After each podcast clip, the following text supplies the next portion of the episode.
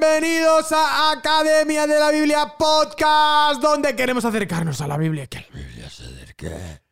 A nosotros. Y estoy muy contento y desubicado. Me acaba de hacer TikTok, Andresito, noticia de última hora. Tengo cero visualizaciones, pero lo primero y principal, Andresito, ¿tú cómo estás? Muy bien, me siento un poco raro, que te estoy siguiendo un poco la corriente. Sí, No estoy en mi sitio. sí, yo No- tampoco. no estás en tu estoy sitio. desubicado. Estoy en un lugar que no me pertoca. Y en tu sitio hay, hay otra persona ahora también. Tío, espera, que no estamos en academia. Ay, estamos- amigo. Que no. A ver, sí, no. Bueno, Bueno, un poco sí, no, es verdad. O sea, sí. físicamente sí, estamos, pero temáticamente no. virtualmente tampoco. tampoco. Porque mi canal tiene muy pocas vistas a comparación de vosotros. Esto- Más que mi TikTok. Es más verdad. que tu TikTok. Esto va a despegar ahora. Tu canal va a despegar ahora, Mike. Todo lo que Academia de Biblia Podcast toca. Toca. Mira, Se convierte por en oro. Mira, tú conoces a Itiel Arroyo. Claro. No era nadie. Antes de pasar por aquí, No era nadie. bueno, tú conoces, por ejemplo, a, a Lucas Leis. Claro. No era nadie. Ahora, ahora, Ahora es, es. Ahora es. Félix Ortiz El de Favarín. es. No era nadie. Pero vamos, hasta. Digamos que esto es lo que se conoce como la plataforma de lanzamiento ministerial. De Burjasot al cielo se, se conoce. el- ¿Será la mesa o será Valencia? Las dos. Es, la mesa es, es todo. Donde está la mesa. O sea que hoy, en teoría, la bienvenida la Mm. tiene que dar Mike. Vale. Sí, perdón.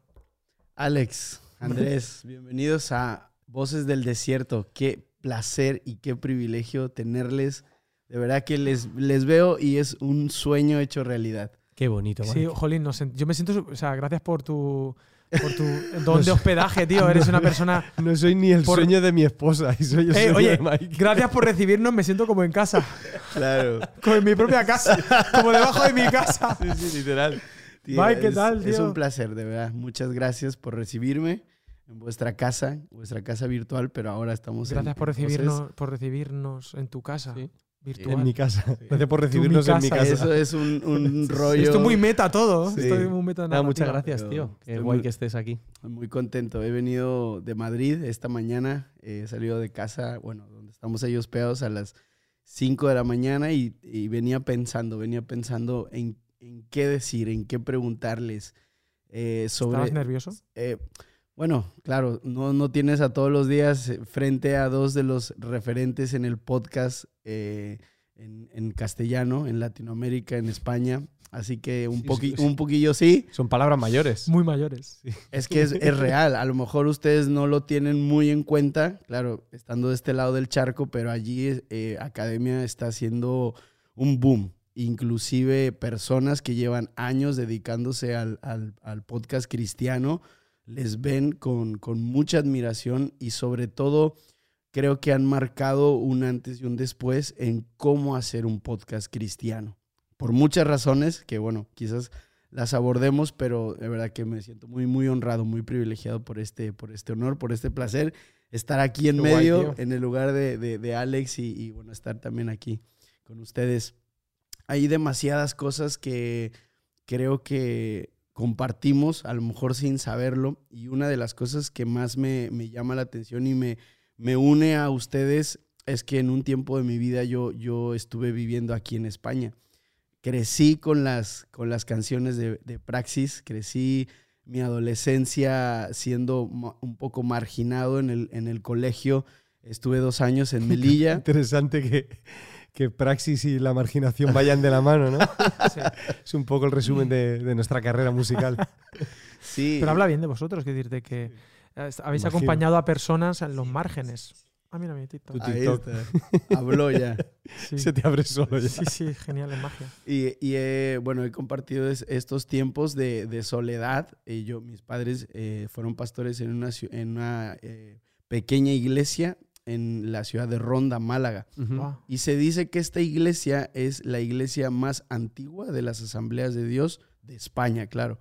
Recientemente acaba de cumplir 120 años de historia. Ahora en este viaje que hice yo pude visitar la iglesia, saludar a los hermanos, abrazarles. Más viejo que Canadá, ¿no? Casi. Más viejo que Canadá. Canadá tiene del 1938, 39 se fundó Canadá. Sí, O sea, mil- creo que en 1906 o 1904 creo que fue la fundación La de, iglesia de la Ronda. iglesia de Ronda. Bueno, su madre es malagueña. Sí, Wow. sí, y en Ronda hay una base militar norteamericana. Por, por decir datos así aleatorios. ¿no? Sí, sí, ya que estamos diciendo cosas Y hay sin, sin importancia. Es. Increíble. Y además que el misionero que fundó esa iglesia fue un misionero eh, británico, Ok. un misionero inglés. Y, y- y bueno, la verdad que mi infancia en, en España, bueno, mi, mi adolescencia, guion infancia en, en España no fue tan, ¿cómo decirlo? ¿Cuántos años estuviste? Estuve 10 años. No Llegué- se te nota el acento, tío. No, ¿eh? No. Andaluz. no. Ah, Claro, sí. he Hay que trabajar. Hay, Hay que que, hay trabajar. que hacer ahí deberes. Eh, llegué, llegué con 13 años y me Ujú. volví a México con 23. Y mi, mi- mi adolescencia, siempre lo cuento cuando predico y tal, fue dura. Y, y una, un- una de las cosas que siento que nos eh, compartimos es eso, una, una infancia, una adolescencia en un país donde el cristianismo o el protestantismo no es la religión oficial ni, ni por ni por mucho. Y una de las cosas que me preguntaba es cómo había sido su infancia, adolescencia en este país. Bueno, no, no tengo mucho dato de, de- de sus vidas, si, sois hijos de pastores o no, pero supongo que no tuvo que haber sido la mejor. Y me encantaría comenzar por allí. ¿Cómo fue esa infancia, esa adolescencia viviendo aquí en, en- en un país eh, eh, donde el cristianismo o el, el protestantismo no es la religión oficial? ¿Y, y- y qué- tal esa, esa, esa, esa complicación? Eh, ¿Voy yo primero, Dale, dale. Pues bueno, eh, yo nazco en una familia cristiana. Mi padre es profesor, director de una escuela pública. Y efectivamente, yo recuerdo que hasta que mi hermano pequeño entró al cole, yo era el único cristiano de 400 alumnos. Hay que tener en cuenta que en España ni llegamos al 1% de creyentes. Entonces uno crece en un contexto donde sabe que, que- que es el único cristiano a varios metros a la redonda. Eh, y para mí no supuso ningún tipo de trauma en ese sentido. O sea, el, el tema de la identidad estaba muy, muy bien trabajado, creo que en, en mi casa, tanto por parte de mi madre malagueña como mi padre eh, valenciano. Y no, no, no me sentí en ningún momento marginado eh, por una razón. Y es que, bueno, ahora lo contará Andresito, pero el papá de Andrés fue el que le predicó a mi papá cuando él era adolescente. Wow. Entonces, eh, yo crecí en la iglesia de, de, bueno, de los padres de, de Andrés y allí es donde mi papá también desarrolló su ministerio con la guitarra y la, la enseñanza, enseñanza. y todo eso. Y eh, para mí, mi grupo número uno de amistades, de, de- de donde, yo tomaba mi identidad, era el de la iglesia. Yo tenía más amigos y salía con mis amigos en el pueblo y todo eso, pero mis amigos, amigos y mis referentes, pues era Andresito, era Luigi, eran amigos de la iglesia. Y eso siempre me hizo eh, mantenerme muy, muy conectado con la fe. Mi padre tomó una decisión, estábamos en un pueblo, y por la iglesia tomó la decisión de mudarnos a, a Valencia para estar más cerca de la iglesia. Y yo creo que fue una cuestión muy importante porque justo me pilló en mi adolescencia, el cambio Sí. del cole al instituto con 14 años en el CLOT.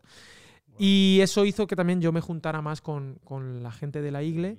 Y aunque estaba en el instituto y era el único no creyente, tampoco sé si había alguien más, a lo mejor sí de incógnito. Pero bueno, digamos que en España uno se hace a la idea de que va a estar rodeado de no creyentes y es parte de la vida cristiana, estar en, en el mundo, estar con, ¿no?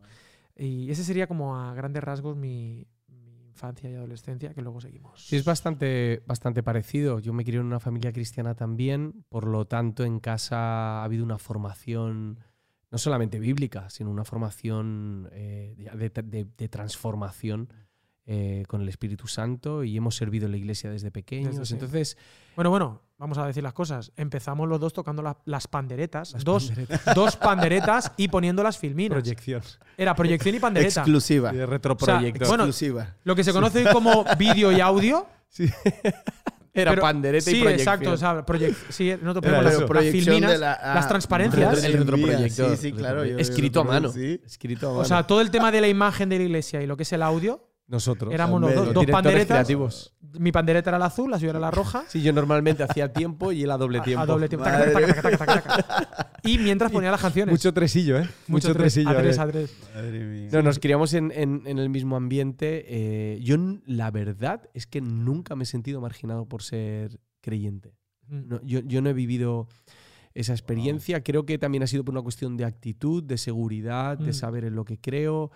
Eh, y algo que hemos conversado muchas veces, en serio y en broma, es que eh, en Estados Unidos sobre todo se habla mucho del concepto de la deconstrucción, eh, de gente que lleva muchos años quizá viviendo en una burbuja de fe o en una burbuja doctrinal y de repente se encuentran con la realidad de la vida y, se les cae todo eso, ¿no? Y nosotros aquí decimos de broma siempre que aquí veníamos deconstruidos del colegio. o sea, aquí eh, cada día era un día en el que tú te tenías que enfrentar a preguntas de la gente que, que te ayudaban a tener que formular tu fe. Entonces, para nosotros los momentos en los que estábamos juntos eran, eran momentos de fortalecer nuestra fe. O sea, yo, esto va a sonar a, broma, o, pero es que yo recuerdo conversaciones con Alex en Navarrés, en el campamento, te estoy hablando de ocho, a lo mejor el ocho años, yo diez años, hablando de fe eh, a la luz de las estrellas, con su hermano Guille más pequeño, con Luigi. y intentar responder a todas esas preguntas que, que, se nos presentaban en el colegio. Y al terminar, y al terminar esa conversación, ponernos a luchar contra seres imaginarios que le llamábamos los, ninjas. negros. o sea, era esa combinación de. Sí, sí, sí. O irnos a jugar al Golden Axe a, los recreativos, ¿no? O al billar. O ir a la casa encantada aquella, ¿te acuerdas, tío? Que casi me cazar vampiros. Exacto. Sí, sí, Era nuestra vida un poco. Ríete tú de la deconstrucción. Sí, entonces yo, yo no siento que he sufrido marginación por eso, nunca. Pero creo que eso tiene que ver mucho con la actitud eh, con la que eh, enfrentas ese, ese, ese, obstáculo. Y creo que al final la gente luego, eh, cuando ve que tú te sientes seguro de lo que crees, ellos lo, lo, respetan y lo miran ya, lo ven con otros ojos. Creo que una diferencia muy grande entre la experiencia que ustedes tuvieron y mi experiencia fue que no estuve rodeado de amigos. Mm, yo creo que eso fue clave. Recuerdo cuando llegamos allí a, a la iglesia en Ronda, pues yo literalmente era el único joven cristiano de la iglesia y de, yo creo que del pueblo. Y, mm. pues, después mis hermanas, que una tenía cuatro años y otra tenía seis. No cuentan, no cuentan. No cuentan para nada. Eh, y, veo que en el caso de, ustedes fue muy importante estar rodeado de un, de un círculo de, de amistad.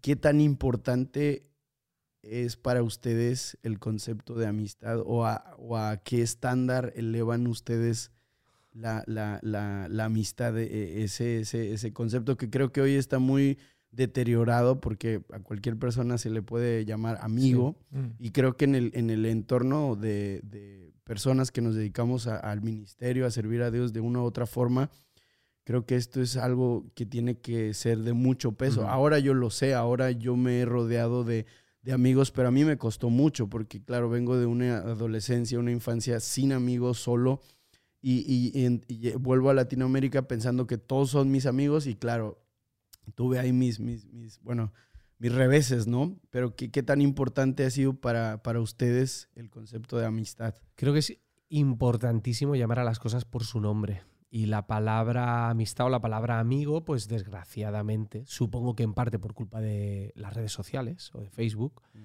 ha hecho que rebajemos mucho el valor que tiene esa palabra. Em, en nuestro caso, al menos para mí, la amistad es una parte fundamental en mi crecimiento como ser humano y en mi crecimiento como cristiano, que lógicamente está, está ligado a mi crecimiento como ser humano.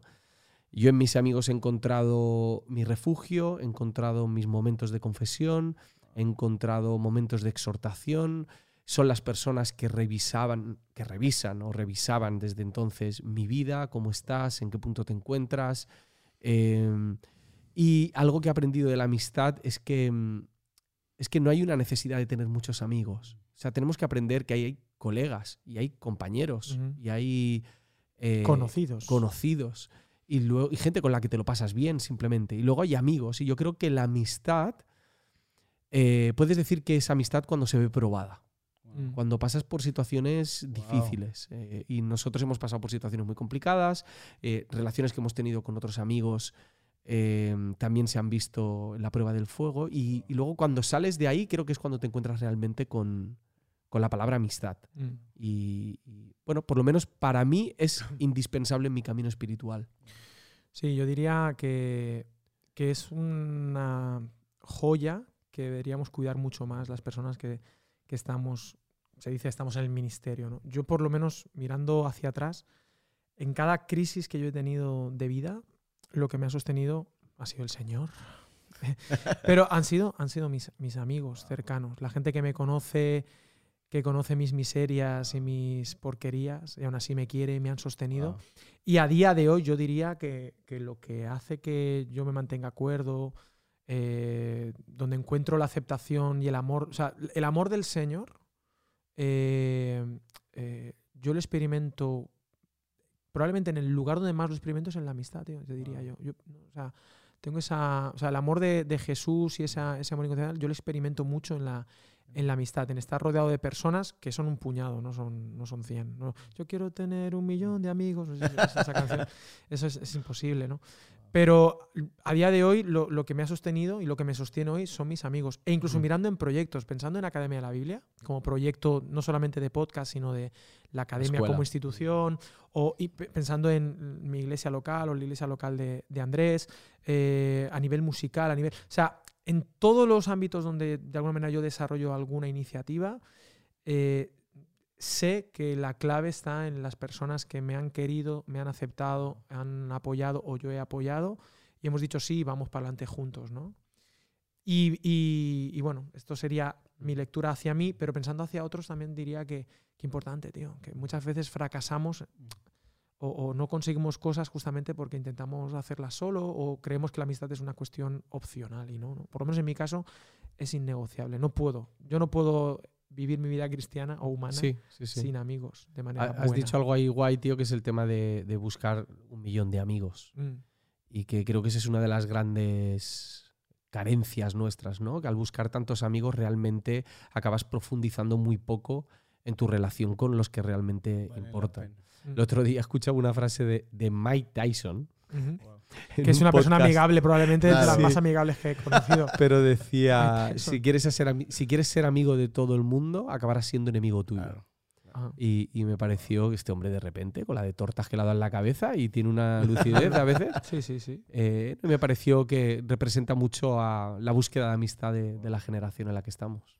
Es interesante porque creo que Jesús eleva el estándar de amigo a, la categoría más, más íntima, ¿no? más, más personal. ¿no? Él mismo le dice a sus discípulos, en esto conocerán que sois mis discípulos, en que os améis los unos a los otros. Lo- al final lo que está diciendo es el- el- la relación de amistad eh, que ustedes tengan va a dar a conocer a los demás quién soy yo, ¿no? Sí, yo estaba, estaba pensando ahora que has mencionado eso, en, esa misma, en ese mismo contexto de Juan, ¿no? 13, 14, que dice, ya nos llamaré siervos, ¿no? Si nos llamaré Wow. amigos.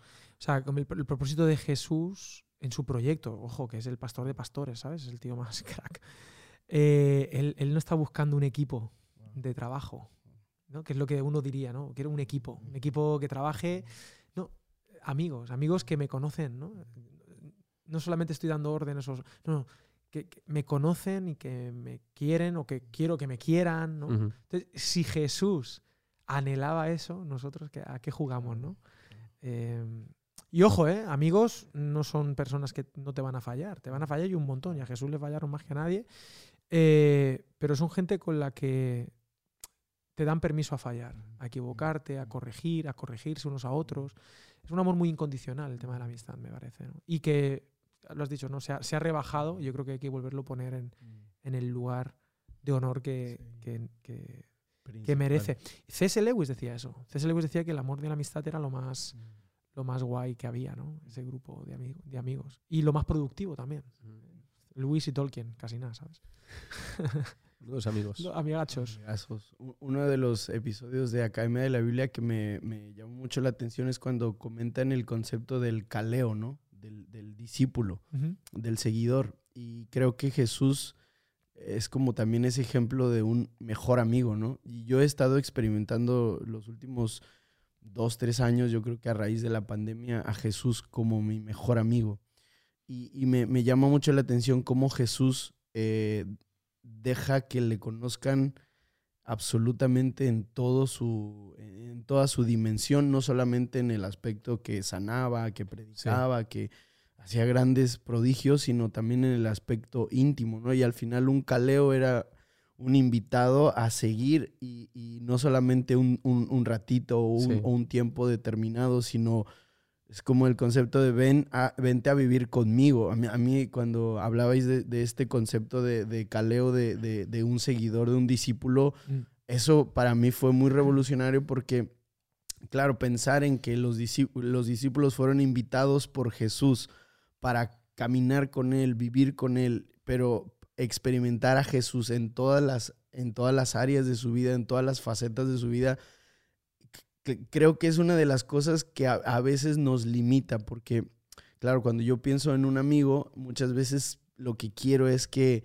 esa persona vea lo mejor de mí. Y e, es muy difícil como que ser transparentes y abrir el corazón, como tú decías ahora, mis amigos son los que conocen mis miserias, mis derrotas, mis fracasos, eh, mis lágrimas, mi dolor, pero creo que a, eso, a esta generación, le cuesta mucho porque es una generación que se basa en, el, en, lo superficial, ¿no? En, una, en una careta, ¿no? En una vista y, y, qué difícil tener ese grado de, de, vulnerabilidad donde decir, quiero que me conozcas absolutamente como soy, quiero que sepas cuáles son mis debilidades, pero precisamente por el hecho de saber que así como yo soy, eh, tú me puedes aceptar, pero también yo puedo aportarle algo, algo a tu vida.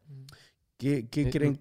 De aquí me, me, llama mucho la atención primero la seguridad con la que Jesús invitaba a la gente, ¿no? De, de, no tener ningún miedo, yo sé, yo sé quién soy, podéis venir conmigo, podéis pasar 24 horas conmigo, eh, vais a ver de mí lo que tenéis que ver de mí. ¿no? Eh, luego, por otro lado, es que nosotros no somos, nosotros no estamos llamados a mostrar lo mejor de nosotros mismos, estamos llamados a dejar que Cristo muestre lo mejor de Él mismo a través de nosotros. Y, y eso va a ocurrir con las cosas buenas, en las que hacemos lo que debemos hacer y nos convertimos en un ejemplo de Cristo, y también va a ocurrir en los momentos difíciles, en los que esas grietas de nuestra alma pues dejan que salga la, la luz de Cristo. ¿no? Y esta, esta humanidad de Jesús a mí me, mm. me apasiona, esa invitación. Hay, hay, un pasaje que me emociona mucho cuando, cuando lo leo, que es en la, la Santa Cena, el momento en el que dice, eh, cuánto he deseado mm. eh, cenar, con, vosotros. Pascua con vosotros. Que a mí, a mí eso me parece como tan íntimo, tan de amistad, tan, en un momento tan vulnerable de su vida. Es, es el momento en el que van a descubrir que Jesús no es lo que ellos pensaban que era. Eh, y, eso me parece, me parece un gran ejemplo a, imitar. Eh, una, de las cosas que pienso también es que cuando Jesús nos invita a, ser sus amigos, le damos también la, dimensión de amigo, pero también la dimensión de Señor, ¿no? Y, me encanta el momento donde Jesús les revela a los discípulos casi al final de su ministerio que va a morir y Pedro, que es bueno, como se suponía su mejor amigo o parte de los mejores tres amigos del círculo íntimo que tenía, eh, Pedro le, le dicen, de ninguna manera tal, digas eso. Y, luego Jesús le reprende de una manera tan fuerte, ¿no? Y le dice, apártate de mí, Satanás, y le reprende de una manera muy severa. Me gusta el concepto de amigo de Jesús, pero también me gusta el concepto de Señor, ¿no? Y, y creo que el concepto de Señor eh, eh, es en, el momento en el que nosotros nunca dejamos de ser amigos de Jesús, pero en el momento en el que decimos, Señor, quiero servirte, quiero, quiero, quiero seguirte, quiero tener una relación contigo, pero también quiero servirte. Y te pones debajo de la, del, del, señorío de, Cristo, ¿no? Sí, bueno, yo no estoy tan seguro, por meterle picante a, tu programa, no estoy tan seguro de que, eh, esa, me parece una perspectiva buena, pero yo creo que es un poco al revés casi. Es decir, Jesús no puede dejar de ser mi Señor. Y el, proceso al que voy es a ir intentando ser su amigo. O sea, y la intención de Jesús, si se me permite, no es tanto ser el que manda, sino estar conmigo y disfrutar de su relación conmigo. Creo que es lo que Dios siempre ha querido. Tener una relación conmigo eh, cuando él se paseaba en el frescor de la tarde, en el Edén. Él era el creador de todos. Él había hecho el Edén, había hecho al ser humano, pero su intención era relacionar. Si fuimos nosotros los que le dijimos, no quiero esta relación, quiero independizarme de ti, no quiero esta amistad contigo, este aprendizaje mutuo. Ahora tienes mucha razón. Poner que Jesús sea nuestro amigo no quiere decir que deje de ser mi jefe y que Él hable y que el Espíritu Santo nos indique y que estemos en misión por Él y para Él y que si le amamos le seguimos, ¿no? Y si le seguimos, pues le obedecemos. Todo eso es parte de, ¿no? sí que es verdad que a veces hemos hecho como un poco de amiguismo con Jesús, ¿no? Y lo hemos dicho, ah, Jesús es nuestro amigo, que creo que va más, Sí. más por ahí. Este amiguismo de Jesús, mi colega, sí. mi ta, ta, ta, ta, ta. Pero eso sería bajar otra vez el nivel de, de amistad. Porque un verdadero Claro. amigo, eh, un verdadero amigo mm, también te dice las cosas claras. Yo, volviendo al tema, ¿no? Yo he aprendido mucho de mis amigos. Yo me he sentido confrontado por ellos.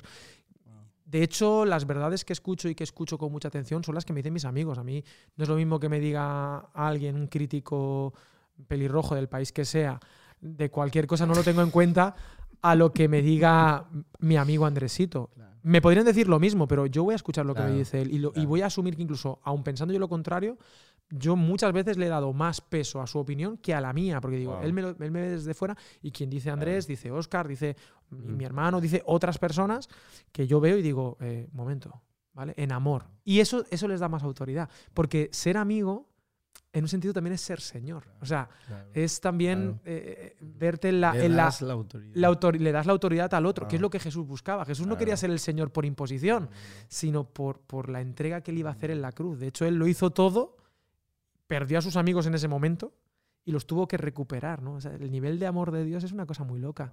Y por eso le seguimos, por eso le amamos, por eso le adoramos. Y, y bueno, simplemente era... Sí. Quería llevarte la contraria, pero creo que no lo he conseguido. Pero bueno, lo he No, porque, bueno, es que a la vez, a la vez convivimos con la idea de que a los discípulos los mataban no porque Jesús era su amigo. Aunque podían sospechar de ellos porque era su amigo. Lo- Los mataban porque declaraban que Jesús era el, Señor, ¿no? exacto, sí. Entonces hay ahí como una, una relación. Creo que hay una relación que es inseparable entre el señorío y, y la amistad con Jesús.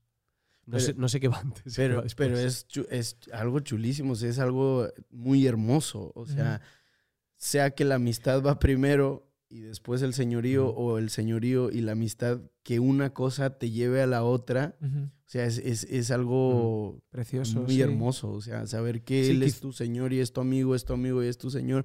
O sea, porque eso actualmente es un concepto anti anticultural en, en este punto. O sea, el, el Señor es el que manda, el que paga, el que tal, el que te Claro. mueve, el que te quita, el que te lleva para... Inclusive en, en los círculos eh, eh, de ministerio se ven estos rangos, pero creo que está naciendo una nueva generación que eh, estamos un poco hartos de esos conceptos un poco arcaicos del que está arriba, y el que está arriba manda a todos los demás, pero no en amor, no en, no en, no en amistad, no en, no en esta relación, sino en una severidad, en una tal, tienes que obedecer porque así. Una porque- orden, ¿no? En una orden, ¿no? Sí. Tú ibas a decir algo, Andrés, porque yo... Sí, bueno, es que me, me ha gustado mucho lo que ha dicho Mike. Creo que el problema no es tanto eh, si es señor o si es amigo, sino que no te estanques solamente en ese concepto de, de Jesús. Si tu conocimiento de Jesús se ha empezado por la amistad, Mm. eh, te aseguro que Jesús te va a llamar a, su- a su señorío.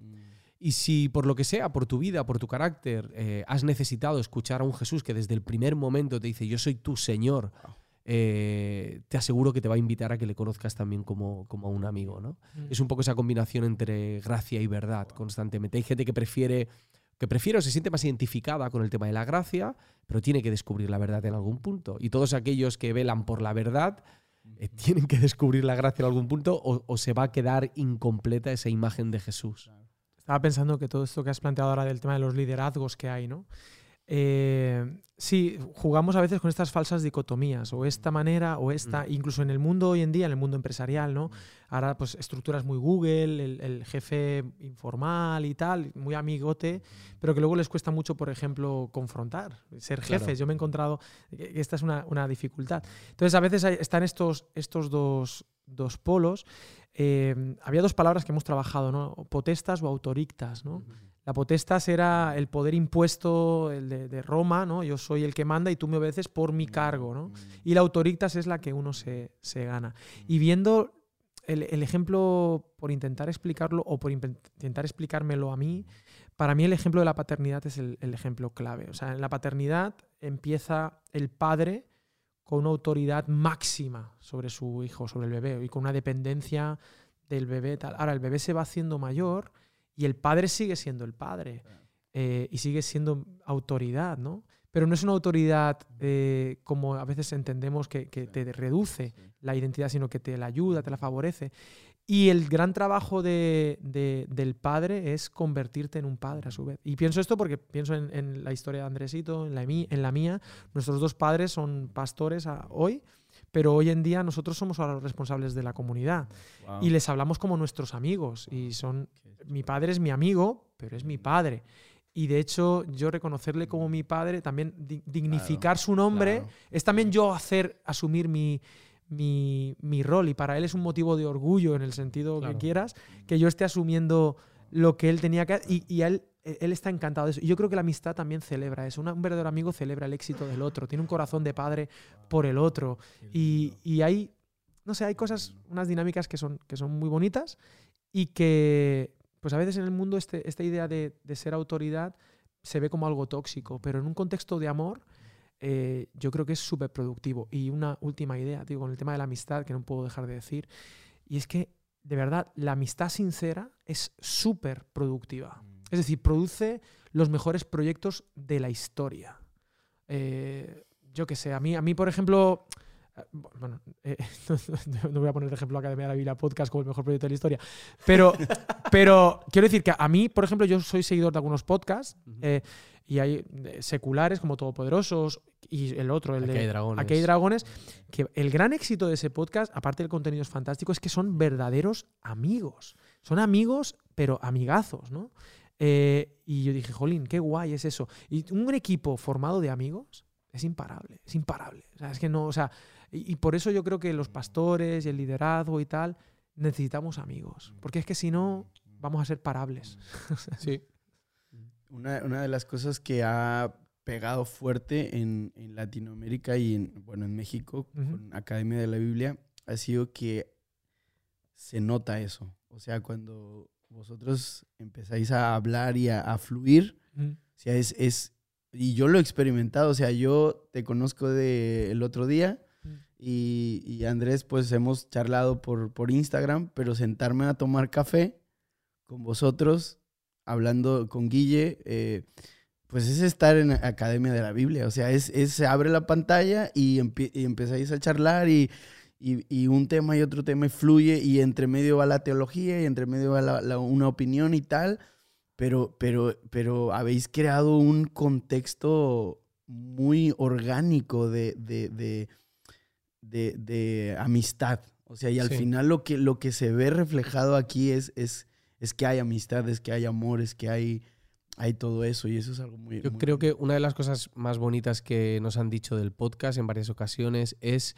eh, siento que yo estoy en la mesa con vosotros. Yo creo- Ah, y, y- y eso, eh, por un lado, nos, nos humilla mucho porque nosotros no hacemos nada Sí, sí, para, para que eso ocurra. O sea, realmente es algo, es algo totalmente espontáneo. También te digo que eh, esto es, no sé si es la primera vez que lo contamos, eh, que esta no era la idea del podcast. Exacto, el podcast no era esto.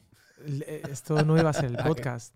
El podcast iba a ser, eh, bueno, lo, lo ideamos, no recuerdo Sí, bien sí. fue la idea, pero básicamente era, vamos a hacer un podcast, ya teníamos la academia empezada, vamos a hacer un podcast, compramos los materiales y tal, y va a ser la idea de que yo voy a hacer de maestro y voy a tener una persona, una especie de aprendiz o de, o de alumno, Sí, discípulo. un discípulo que me iba a estar haciendo preguntas y yo como iba a estar como enseñando y tal. Y teníamos una persona que es actor y que iba a hacer ese papel de discípulo, cristiano y todo eso de la iglesia.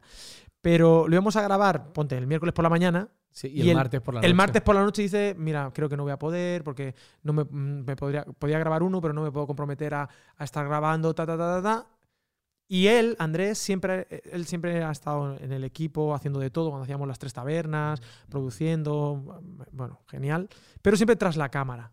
Pero claro, yo hablo con Guille y con Andrés, digo, chicos, ¿qué hacemos? Sí, Joan, Joan, que es Joan. la otra persona detrás de Academia de la Biblia, fue como, Y bueno, pues ponte tú, Andrés. pues te toca. Sí. Y es más, se Wow. nota que en el primer El capítulo capítulo- estoy calla- claro, el primer capi- porque el primer capítulo ni siquiera me dio tiempo a preparar nada. Na- O sea, bueno, preparaste las imágenes. Sí, porque me- fue por la noche y por la mañana a las 10 estábamos grabando. Exacto. Wow. Y, Y- estaba, claro, yo estaba como tú súper estabas parado, nervioso tío. Es como que, tío, pero esto que, Sí, sí, que sí. es... sí. Pero luego le fuimos pillando el, el rollo. Pero nos gustó, o sea, el rollo de, en lugar de tal, ver dos amigos hablando de un tema y que fluíamos y que teníamos. Y eso no se puede fabricar, es una cosa también- Eso no se puede. Yo creo que ese, ese rollo de amistad no se puede fabricar, o se tiene o no se tiene. a veces juega en nuestra contra. A veces tenemos Es que, chistes joder, internos. ah, que bueno, decir, sí. Chistes internos que nadie entiende o, o perdemos mucho tiempo hablando de cualquier tontería que a nosotros nos, nos- No nos partimos de risa, pero la gente está perdida, ¿no? Sí, pero, ¿sabes bueno, es genera la vida, ¿no? Eso Que genera. No, otro eso genera que te. que me te- gustaría que te reírme siga. con Sí, ellos. ajá, que ¿Por te- qué no lo sé? Claro. Quiero pillar el chiste. Y yo, yo, yo en- entiendo un poco el, el lenguaje y los, y los chistes eh, locales Claro. por el tiempo que estuve viviendo aquí, pero sí es verdad que eso genera muchísima más como que ese, ese calor, ¿no? Ese, y, y genial, qué, qué increíble que, que nació sin querer el formato. Sí, el formato fue sin querer. Y al final va a marcar tendencia, o sea, o sea, es, es un formato que, pero que al final no se puede, no se puede clonar, o sea, Mm. nace orgánico y se tiene que, si alguien lo quiere hacer. Perdona. Mike, es que me acaba de venir a la mente. Un día, no sé si os acordaréis, Guille.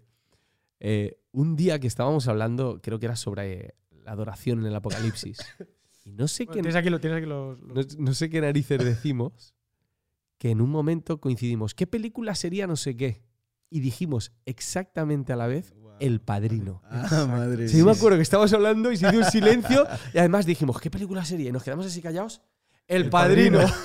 Sí, sí, pero la verdad que no tiene nada que ver. O sea, era como una asociación Sí, de ta, ta, ta, ta, ta. inconsciente. Claro, y esas cosas al final pasan que ya no es una cuestión de eh, amistad, sino de que son muchos años Claro. Expuestos a los mismos referentes culturales, mismos libros, por, eh, eh, mismas conversaciones, mismos humoristas, Sí, mismos amigos que rodean Claro. y nos nutren también. Anécdotas. Y al final habéis traído amigos a Academia de la Biblia. Sí, Sí, sí, sí. sí, sí. Y eso, eso se nota demasiado. Sí, que a veces se malinterpreta. Claro, a veces se malinterpreta. Porque tenemos tanta confianza, claro, porque para nosotros son amigos, para otros pueden ser figuras públicas, Ah, pero para claro. nosotros son amigos. Sí, por ejemplo, la, la más sonada probablemente es cuando vino Itiel. Hay mucha gente que se ofendió eh, con el trato que le dimos a Itiel en el podcast. El. Porque lo, inter- lo, interrumpi- porque- lo interrumpíamos todo el rato. Sobre todo yo. Sí, lo interrumpía cada dos minut- Pero minutos y esto medio. es algo totalmente apalabrado. Claro, O sea, nosotros antes habíamos hablado ya de esto es lo que vamos a hacer Y hoy. Tiel, mira, te voy a interrumpir siempre. A O sea, yo voy a ser un, un des- un Un destroyer, Un troll. un troll total hacia ti. Un troll. Y, te- y tú tienes, y tú tienes que seguir, tú tienes que hacer como que. que, que- Claro. ta- y tú- pero tú permite que yo sea súper impertinente. Y fuimos y bueno, y Madre mía. el juego llegó hasta tal punto que nosotros sabíamos que la gente se iba a ofender y en el momento en el que terminamos de grabar nuestro podcast, nosotros grabamos ya la supuesta disculpa Ah, a Itiel, vale. que son 10 minutos de, de silencio absoluto. Que está en. YouTube. Eh, eh, No sé si la has Claro, visto. No lo he visto. Sí, hay- ¿cómo, cómo- qué título le pusiste? Perdón, Eh, Alex. disculpas. Alex le pide disculpas a Itiel. Alex pide ¿De disculpas a? Itiel. Y es un vídeo de 10 minutos donde estamos los tres callados. En que lo hici- silencio. lo grabamos. Grabamos 10 y minutos no de sé si silencio. lleva 8.000 visitas un vídeo de, de, De tres nada. personas callados. De academia. Sí, sí. De nada. Es un vídeo de Pero 8. todo eso estaba apalabrado, lo que pasa que la Qué gente pues se pierde el contexto. Claro, bueno, hacen un poco con los vídeos de YouTube que- como hacen con la Biblia, Claro. básicamente. Exactamente. Y esa famosa vara, Esa, bueno, es la otra. Bueno, lo de Ah, la no, vara no, no. también, sí, el golpe. contarlo. Bueno, a- a- otro de nuestros amigos, grandes amigos, que es Oscar Pérez, estaba aquí y estábamos estudiando el texto de por qué no entró Moisés a la tierra prometida. Y era el tema de la peña de Oreb, de, bueno, del golpe de Moisés. Y en un momento determinado. bueno, tú avisaste, tú avisaste antes. Yo de vez en cuando voy a hacer de Moisés. exacto. Eso lo dije, yo voy a comentaste hacer- antes. Sí, pero no, no les dije nada. Y en un momento determinado, estábamos al principio, yo creo, al minuto sí, 10 o no. así. Y está. Claro, yo cuando viene un invitado, o sea, cuando estamos solo Andrés y yo, digamos que tenem- hay un peso, o sea, es o tú o yo. Entonces hay que tirar para adelante teológicamente y no puedo desvariar tanto. Pero cuando hay un tercero, como Oscar, que es un perfil teológico, ¿qué tal? Entonces yo me quito esa- ese peso y empiezo a pensar en tonterías. Y yo tenía el palo y estaba Oscar hablando y se me ocurrió pegar, porque iba a decir, porque como Moisés, ¡Que os calléis! y le pegué un golpeta, pero me salió, tío, ¡que os calléis! Que fue tan inesperado. Fue tan, tan inesperado que no pudimos. O sea, yo no pude aguantarme la risa. mía. No pude aguantarme la risa. Y Y, de verdad pensamos. O sea, yo pensé, esto se tiene que editar. El minuto más épico. Bueno, Pero hay- lo mejor es que está ahí. o Está sea, ahí, sí, no lo quitamos. Hay lo que quitaron. decir que en todos los capítulos que llevamos de academia no se ha editado ni un solo segundo. Nunca, Ah, nunca. o Lo que se graba Es, sale. es lo que sale. Los, los 50 capítulos Qué que vamos a puro, llevar tío. Qué puro. han sido así. Y efectivamente, esas cosas, bueno, es que somos nosotros. O sea, así somos, de verdad. O sea, no para bien y para mal también. O sea, cada uno hacemos nuestras cosas, pero eh, aquí sacamos a ese niño, ¿no? Que necesita salir a jugar al patio y, y que, y que somos nosotros. Y como digo, esto no se fabrica de un día para otro, ¿no? La historia de Andrés, conmigo, ya la contaremos en nuestro podcast. Sí. Pero No le vamos a dar la exclusiva, Mike. no le vamos a dar la exclusiva a Mike. Eh, Pero, pero, pero, Justo es lo que iba a preguntar. no, pero básicamente por adelantamos Sí, alguna sí, sí, cosita. claro. Eh, yo me congregaba en la iglesia, o sea, el padre espiritual de mi padre era su padre, por lo tanto su padre es mi abuelo espiritual. Eh, y- hubo un, hubo un disaster movie muy, muy grande en, En la en iglesia. iglesia de la que éramos los dos. eh, hace 15 años o un Año poco más, 17 años o 2007, 18. 2007, 2007. Un año después de casarme, Un- 2007. 2007 hubo una hecatombe en la iglesia en la que los grandes protagonistas era yo, era Andrés. sí, bueno, nuestras familias. nuestras realmente. familias. Y, y no vamos a dar mucho de pero estuvimos años, años Sin sin hablarnos. Wow. Años muy enfadados, Wow. con rencor, con tal, con un montón de historias de coincidir en eventos, Andrés, y no, y no ver, y no intentar no- Intentar no encontrarnos y si nos encontrábamos, lógicamente, pues ser cordiales. pero cosas, Pero- o sea, será una cosa muy heavy, muy heavy metal. Y ah, pero tío, las cosas del Señor, al final el Señor nos fue volviendo a restaurar, a restaurar, a restaurar, hasta un punto donde dijimos, hasta en una santa cena, ¿no? Que- que- Sí, ya, Que- ya- es- en realidad esa es la idea que teníamos para el podcast. eh. ya, Queremos hablar de Eh, la Santa Cena dentro de poco y exacto. es una historia. Pero bueno, al final nos, nos restauramos y al punto de que Wow. yo creo que en la providencia que el Señor, dentro de nuestros caos y de nuestras porquerías y miserias y todo, Él ha, ha- ha hecho crecer algo precioso que fluye de una amistad, no solamente una amistad en el tiempo, es una amistad restaurada, Claro. donde nos hemos visto mm, muy mal, muy mal. Y entonces ahora nos reímos de esta gente que se pelea, ¿no? De estas Sí, pastores. es como que ya estamos entrenados. Exacto, Como- digo, pero tío, si nosotros hemos podido restaurar y yo considero a Andrés uno de mis mejores amigos, eh, mío de la familia, de mis padres, yo con sus padres, o sea, súper bien. Y fíjate, por ejemplo, un podcast que, y el rollo, lo que la gente ve, pero claro, esto ha sido, una- esto ha sido probado por el fuego, tío. Es una Ujú. cosa... No sé, ¿a ti algo, tú, Andrés? No, no, no. Es que tú no, claro, yo digo cosas, es verdad, no sé si he dicho algo mal. No, no, no, no. No Lo se de- edita. Total, No se edita, total. vale, vale. O sea, y es un poco lo que decía al principio. La amistad tiene que verse probada. Tiene que verse probada y en nuestro caso se probó muy fuerte. Muy fuerte, tío, estuvo, estuvo guapa. Dios quiso probar la amistad muy fuerte. Muy fuerte. Y, sí. y a día de hoy, fíjate que una de las cosas que yo pensaba era, creo que en algún momento podré volver a tener una relación buena con Alex, con Guille, pero nunca volveré a tener la amistad que tenía. Y tenía razón, pero no en el sentido que yo pensaba. Negativo. Sí, claro, sino que al final nuestra amistad ahora es otra cosa. Nuestra amistad es- es- ha ido a otro, a otro, Otro nivel, nivel. ¿no? Sí, sí, sí. sí. Eh, entonces, es, es- todo eso, todas esas historias forman parte del ambiente que luego hay en la mesa en el podcast. Exacto. ¿Creéis que el tema de la amistad ha influido tanto en, en- en sus vidas que ahora es como un, un ancla inclusive para ministrar en la iglesia, para hacer iglesia, para porque claro, yo, yo les sigo, yo, yo sé quiénes sois, yo soy un apasionado de- del ministerio que Dios les ha dado y sé cómo hacéis iglesia. Es una de las cosas que está en el ambiente hoy. El tema de, de- de hacer iglesia está en boca de todos, hacer Mm. comunidad, hacer iglesia y tal.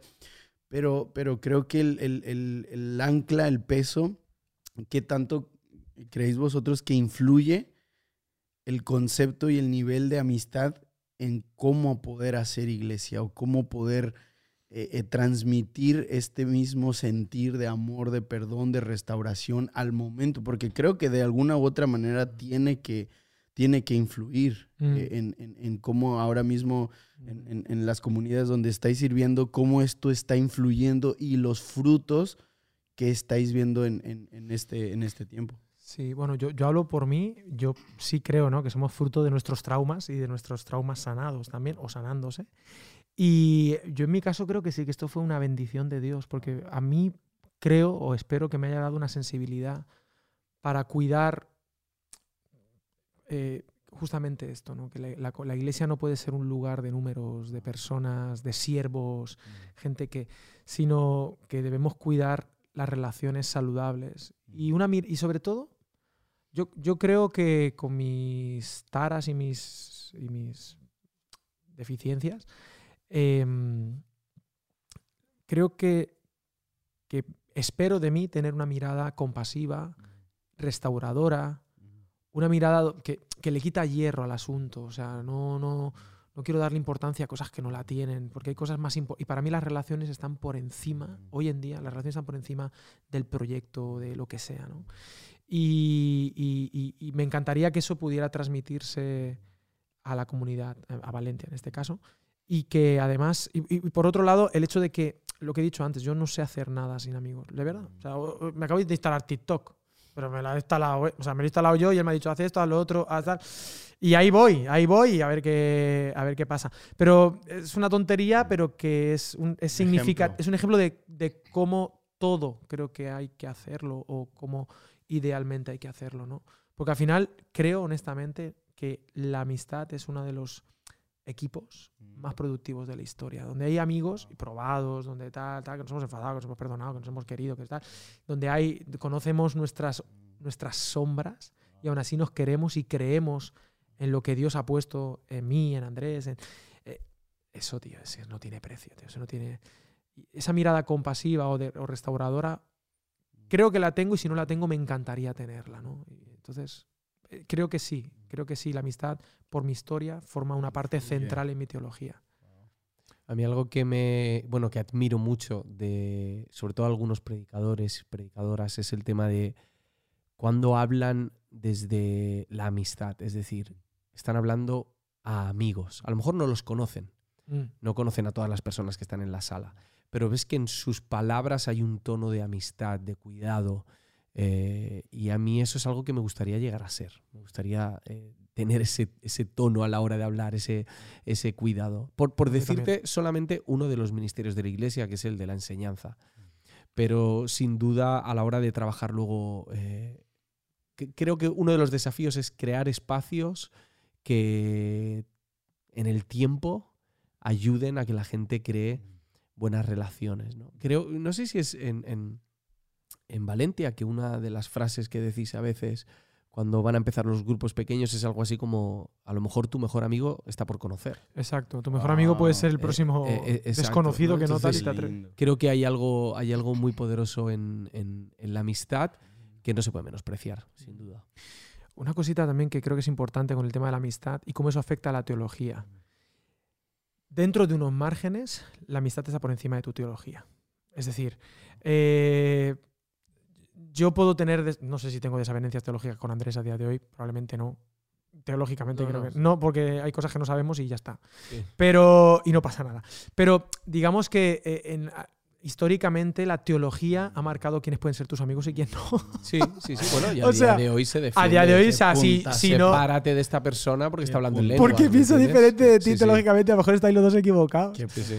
Entonces, eh, yo no, tío. Yo, de hecho, qué bonito es tener amigos que no piensan como tú Wow. y, Y qué Y- necesario. y es necesario y que. Pero a nivel de eclesiología, de teología, de soteriología, ¿no? ¿Cómo funciona la cruz, no? Estábamos aquí hablando. Pues a lo mejor tú piensas que funciona de una manera y yo funciona. Yo no sé, pero funciona, tío. Yo sé que aprieto aquí y se enciende la luz. No me preguntes si la fase, contrafase y Claro. negativo, positivo. Sé que se enciende la luz. Entonces, bueno, eh, a día de hoy, probablemente en, en- en- Iberoamérica también está este problema, ¿no? El hecho de que si no crees como yo, no puedes ser mi amigo. Pero en cualquier lado del espectro, ¿eh? Estamos hablando de la, la parte más alejada de lo conservador y la parte conservadora. Y yo apuesto por un no rotundo a eso, tío. de- Bueno, yo po- por poner un poquito de picante también, hace vale. relativamente poco tiempo, un personaje político que está muy metido en- en redes sociales, en YouTube, que no es cristiano, hizo un llamado a través de Twitter de dejar de apoyar a tu hijo, a tu hija, a tus amigos, a tu jefe, a tus empleados, si eran del otro sector político. ¿no? Wow. Ujú. Eh, Y habían miles, si no millones de cristianos es- suscribiendo esta idea. Wow. Y yo personalmente por ahí, por ahí no paso. Genial. Por ahí no paso. Sí, porque al final es que es eso. O sea, justamente la iglesia es, es todo lo contrario a una cuestión partidista. No es partido, es unido. O sea, es, Ujú. Entonces, en la iglesia deberíamos ser amigos y estar por encima de las ideas, o sea, las personas por encima de las ideas, y incluso teológicamente, ¿no? que nos uniera a la persona de Jesús y seguirle a él, y en el seguimiento de él me encontraré con gente que piensa muy diferente a mí, pero estás siguiendo al mismo Jesús que yo, pues inevitablemente me encuentro contigo en el camino. ¿no? Y, es, y puedes ser mi amigo y puedes cuidarme. ¿Y cuánta gente me he encontrado? Yo me he encontrado gente que yo la he prejuzgado teológicamente, que he dicho, "Ah, este tío tal, pero que Dios me ha obligado a estar con ella y he encontrado un amigo con las mismas luchas. Porque te- cuando te vas a la humanidad, Claro, claro. cuando te vas a la humanidad y te vas a las tentaciones que uno tiene y te vas a los problemas y al trauma y a lo que te duele y a lo que tal, de repente conectas corazón con corazón y, y al final necesitas la misma gracia y misericordia de Dios. Y eso une más que una idea. Y ahí hay, hay amistad. Bueno, eso es. Quizá eso también es un énfasis teológico importante que creo que la amistad y nuestra historia nos ha llevado a, a entender. No por mérito, sino porque la vida nos ha llevado a eso. Claro, entrar en el tema de, de cómo la iglesia se ha polarizado, aquí podríamos tirarnos un buen rato, pero Sí. creo que nosotros en Latinoamérica estamos viviendo un periodo, y lo, y lo puedo decir con peso porque yo viajo mucho a, a muchas partes de Latinoamérica, Centroamérica, Estados Unidos, y está el, no hay un punto medio, o sea, no veo a una iglesia eh, en un punto medio, veo polos opuestos. O, eh, y bueno, sabéis el tipo de polos, ¿no? En, en- en- cuestiones doctrinales, en cuestiones de moveres del Espíritu Santo, todo esto, ¿no? Ujú. Y, y veo que eso está mermando eh, lo que Dios quiere y puede hacer en- en- en- entre nosotros, ¿no? Como iglesia. Y en cambio, no sé, supongo que en España pasará, pero lo que yo, lo que yo puedo ver, la perspectiva que yo puedo ver al menos de, de personas que sigo, ministerios, y ahora este tiempo que estaba también aquí recorriendo algunas iglesias, veo que hay un poco más punto intermedio. No sé, si estoy equivocado, ustedes me lo, me lo, me lo corre- me Mi corregís. percepción en España es que el ambiente todavía sigue siendo un poquito más reconciliador. Sí, sí, estoy de Eh, no, acuerdo. no- no hemos llegado a los puntos de Estados Unidos y de Latinoamérica. No sé si vamos en ese camino. Mm. Lo que sí sé es que hemos cometido uno de los mayores errores, eh, que yo no sé cómo no aprendemos de esto. Porque una cosa es tener diferencias doctrinales en cuanto a el mover del Espíritu Santo, en Mm. cuanto a eh, que el ministerio apostólico eh, o, o la, o- La yo vigencia qué de los dones, Sí, la, pues cuestiones la escritura, la significa. mujer, Pero seguimos manteniendo la discusión dentro de unos márgenes de temas religiosos, espirituales y bíblicos. El problema es que ahora hemos sacado eso y lo hemos mezclado con otro tipo de religión, que es la religión política, y otro tipo de Wow. idolatría, que es la política. Wow. Eh, y la reconciliación, ya no solamente tenemos que coincidir teológicamente, ahora vamos a tener que coincidir Políticamente, políticamente. Te refieres a, a En general, gobierno, gobierno. Izquierdas, Izquierda, derechas. Wow, de verdad. Eh, claro, ya Wow. que hay unas, unas eh, desavenencias en el lenguaje brutales. Porque, Mm. ¿qué significa para ti la Claro. palabra liberal? ¿Qué significa Claro. en política Claro. liberal? ¿Qué significa en economía En liberal? teología. ¿Qué significa en Teología, teología? ¿Y qué claro. significa en moralidad liberal? Wow. O sea, entram- entramos en un terreno Caos. en el que va a ser muy difícil que nos pongamos de acuerdo y Jesús de algún modo nos lo puso fácil. Jesús es el Señor. Punto. Punto pelota. Jesús es el Señor. O sea, a partir de ahí, eh, poneos de acuerdo, porque si queréis que yo siga siendo el Señor, hay cosas que vais a tener que renunciar, hay dioses que vais a tener que dejar al lado para poder seguir caminando conmigo. Y el problema es que ahora ya cada uno camina a la suya. Yo me, me siento triste, tío, de ver eh, a, a personajes públicos, eh, políticos, apoyados y arengados por las masas como si fueran hinchas del Mundial de Fútbol, aplaudiendo y diciendo literalmente con sus palabras amén, Wow. diciendo amén a un personaje que está defendiendo simplemente una postura política con la que yo puedo estar o no puedo estar de acuerdo. Mm. Pero, pero hemos entrado en un terreno muy peligroso y me gustaría que en España saliesen cada vez voces más reconciliadoras Mm. y dispuestas a morderse la lengua políticamente por el bien Y saber callar, saber Claro. callar. Yo estaba pensando como tres cosas súper su- que- súper evocadoras. Una, una que la polarización, la pan- ¿por qué en, la- en pandemia se ha polarizado más? ¿no? Porque no nos hemos visto las caras, tío. Solo hemos comunicado ideas. Estás en el plano de las ideas y las ideas separan al Claro, hombre. Lo, las decía Ricardo Arjona. ¿Qué Lo decía? que las ideologías ah, separaron, el amor lo ha unido en su nombre. Una canción donde hay una Ah. cubana y un, y un capitalista tal, que se encuentran y se Ah. enamoran. Y entonces, ¿no? Eso. Ricardo Arjona, el profeta. Pero, pero que es, es poca broma. Cuando hay peleas mm, de ideas y no estás con la persona, eh, Claro. la discusión es mayor. Claro. Y, y yo esto lo he vivido Mm. como iglesia local, como denominación, como país, como países, como... O sea, la polarización, el, el no, el no humanizar al Ujú. otro, el no, pon- el no estar con el otro, genera que te Claro. alejes más. Eso una. Dos, eh, lo que dices de las organizaciones, del lado más carismático, el lado menos, el conservador, ta, ta, ta, ta. Los acercamientos, cuando son netamente mm, de movimientos organizacionales o desde la teología, quedan en, en agua de borraja, o sea, no, no, no funcionan. No funciona un acercamiento institucional. La unidad no consiste en un acercamiento institucional. En ese caso, lo que yo por experiencia he podido ver que trae unidad o trae comunión son las relaciones informales, que son las, las verdaderamente autoritarias, o sea, eh, autoritativas, las que valen. Las que valen no es las que ponen un papel. Hoy en día tú no te sientes unido por ser de Claro. asambleas de Dios con la iglesia de enfrente. Yo me puedo sentir unido siendo de asambleas con un bautista porque es mi amigo. Claro, claro. No, no Claro. hay, no hay intereses de por medio. Claro. Exacto. Y hay más unidad Claro. en las Wow. relaciones informales que en las Qué formales. bueno eso. Entonces, ¿cómo buscamos, creo yo, volver a recuperar, restaurar eso?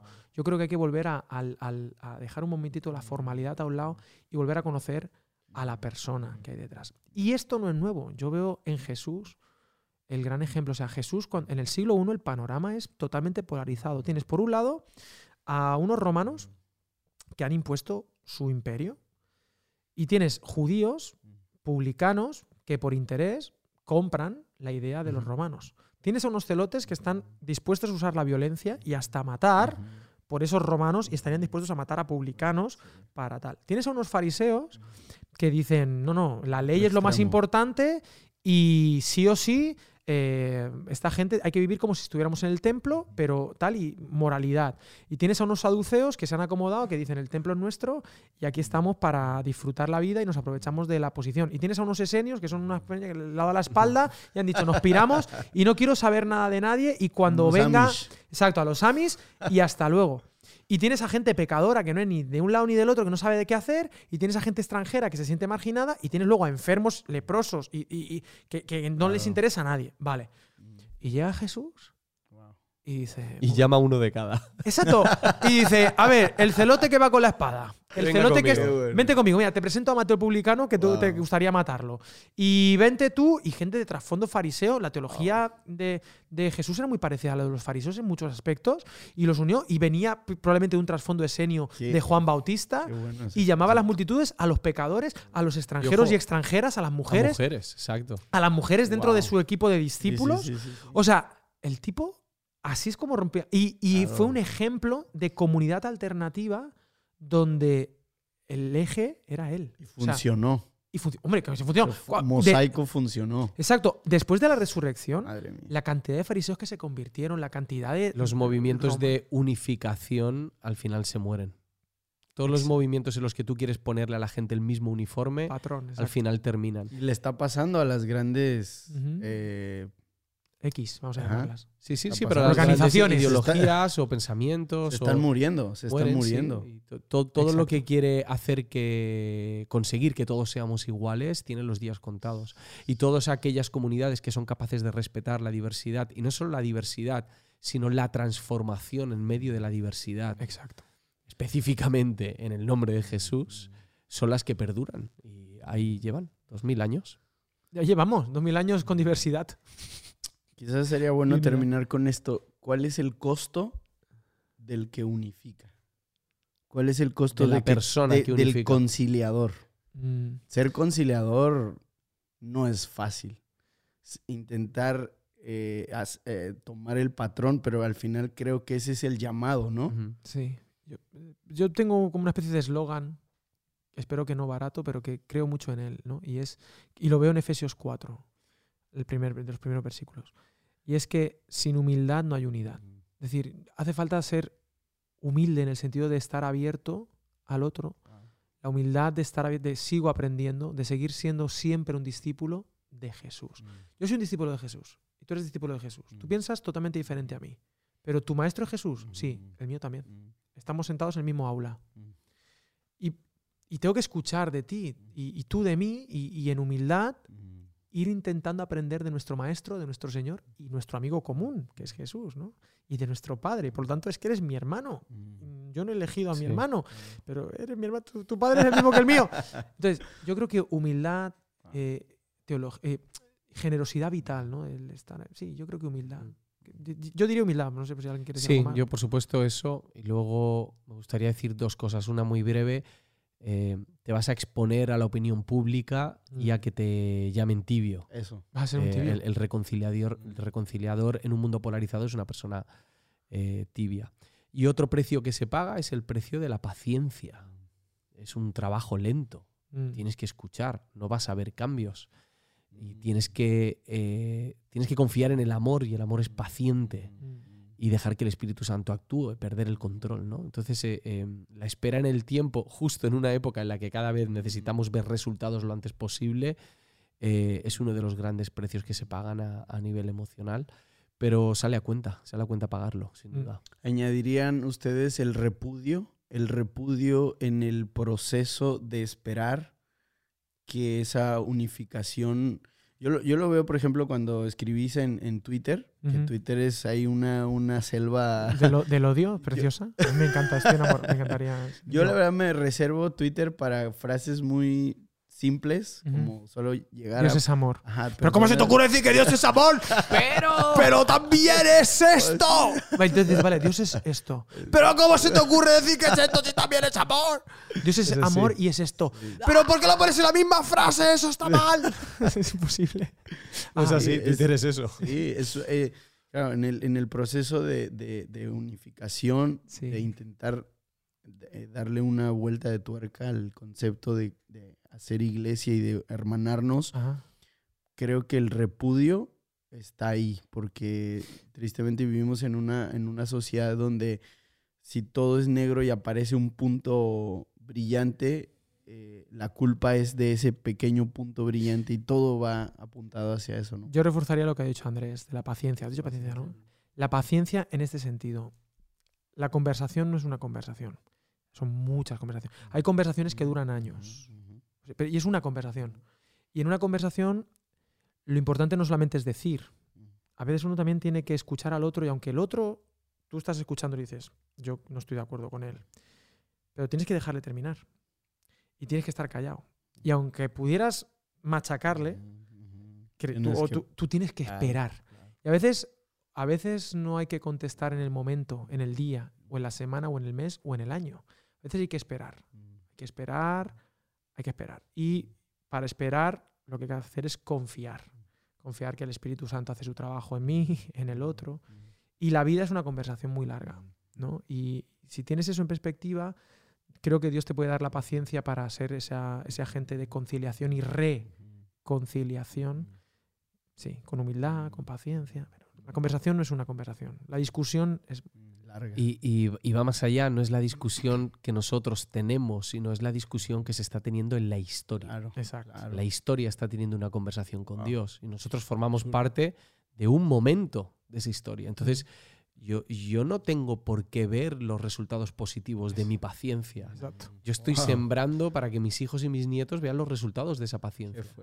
Eh, y eso fastidia, tío, eso duele. Pero yo, yo sinceramente me considero que, que yo he sido llamado a, a pensar en la siguiente generación y a intentar conectar una con la otra, porque va a ser complicado. Creo que de algún modo somos Josués, ¿no? Que, que estamos viviendo en esta, en esta época. Entre generaciones, ¿no? Entre generaciones. Sí, que no se entienden. No se entiende. Que, que están en constante. Es un bombardeo, ¿no? Constante. Y. Para terminar, eh, creo yo que el, el- lo que estáis viviendo aquí en España como, como cuerpo de Cristo, para nosotros en Latinoamérica, yo, yo lo veo así. No sé si más personas lo vean, pero yo lo veo así. Le- les veo a, a ustedes en la línea de batalla. En, el, en el- lo que llaman en términos de guerra el front line, ¿no? El-. La línea donde Primera línea. primera línea, allí, recibiendo los, los ataques directos de todos los sentidos, filosóficos, sociológicos, inclusive espirituales. Esto, este, llevo mes y medio viajando por España, algunas partes de Europa, y lo que he visto en cuestiones a ideologías, filosofías y tal, me, me- me deja el corazón mm, pequeño por, por pensar lo que está sufriendo la iglesia aquí. Estuve en una iglesia que está en el mero corazón de París. Eh, allí hay una iglesia hispana, una iglesia latina y, y París creo que tiene la, la tasa más alta de, de, ateísmo de toda Europa, Mm. eh, me comentaba el pastor. Por ejemplo, también estuve en, en A Coruña, en una iglesia allí predicando, y A Coruña tiene la, la tasa más elevada de suicidios en toda España. Entonces, yo les veo como en primera línea y les veo desde Latinoamérica como ese hermano mayor que se subió al ring y está recibiendo los golpes duros. Y yo me veo como el hermano menor viviendo en, en, un, en un ambiente propicio, en un ambiente cálido, pero yo veo, yo veo y digo, eso que ellos están viviendo viene aquí, viene aquí. ¿Qué le diríais a la iglesia en Latinoamérica que, que, que está viviendo este, este eh, hermoso campo, ¿no? De, de... Sí, sí, sí. Yo, do, dos ideas, dos ideas picantes, creo, no, creo que son, son, voy a serte honesto. Yo creo que una iglesia que no está en primera línea no es una iglesia saludable. Es decir, Dios no nos ha llamado a ser una iglesia que cree estar en un lugar tranquilo. Si crees que está en un lugar tranquilo, es que no estás siendo la iglesia en misión que Dios espera que seas. Porque la iglesia en su ADN ha sido diseñada para estar en, esa, en ese front line, en esa primera línea para funcionar óptimamente. ¿no? Jesús lo dijo. ¿Qué le dirías a los hermanos de Latinoamérica? Les diría que cuidado. Cuidado, dos cosas. Cuidado, cu no creas que estás tan acomodado. Wow. O sea, puede haber ciertas apariencias de acomodar, pero la batalla está en todas partes. Y, y hay, hay, hay, hay problemas graves en la, en la, iglesia latinoamericana que yo también veo y que me preocupan muchísimo. Y eso por un lado. Y por el otro, si creéis que va a venir, yo os diría lo que Jesús nos dijo en el Sermón del Monte. Bienaventurados, mm. si por mi causa wow. os persiguen, os insultan, os, os, os, os... Quiero decirte, es que la iglesia ha sido diseñada para estar en ese contexto, para funcionar bien. Y aquí en España vale, estamos en primera línea, pero ¿y los hermanos que están recibiendo persecución claro, hoy están claro, en, en, cero claro. línea? Y cada uno, de alguna manera, debemos ser conscientes que estamos siendo perseguidos. Mm. No, no desde el punto de, del victimismo, pero el Señor nos lo prometió. Sí. Por mi causa, van, o sea, si tú haces bien tu trabajo, va a haber oposición, va a haber una, una posición, pero no, no, de, no partidista, sino una posición vital. La, la, va a haber confrontación, estamos en una, en, una, en una batalla, Pablo lo define, una batalla que no se pelea con las armas de este mundo, que esa es otra. Pero yo diría que qué genial, qué genial que podamos ir siendo conscientes de la urgencia de la iglesia, de la misión. Y, y yo, mm, yo me siento, no, yo no me siento especialmente perseguido aquí ni nada de eso, pero sí que entiendo que, que hay que tomárselo en serio. O sea, que no, que en el momento que me acomode, eh, la iglesia se debilita. Esto es así. La iglesia tiene que estar, como sí. Mike Tyson, ejercitándose para mantenerse fuerte. Una iglesia acomodada es una iglesia débil, Mm. por definición. No fuerte, ¿eh? Una iglesia grande, acomodada, no es una iglesia fuerte, es una iglesia débil. Más que una iglesia pequeña que está cada Claro, día peleándola. Es una iglesia robusta, una iglesia que hace discípulos, que es de lo que se trata, que están en la misión. Bienvenidos. Yo diría que, que la iglesia es invencible. También. Y que mm, ni el Hades va a prevalecer contra ella. Entonces hay que verlo con, con, esperanza. Me gusta lo que dice Alex, de ser consciente que estás en, en, primera línea, de no caer en la tentación de resolver los conflictos que vienen con las armas de este mundo Uh -huh.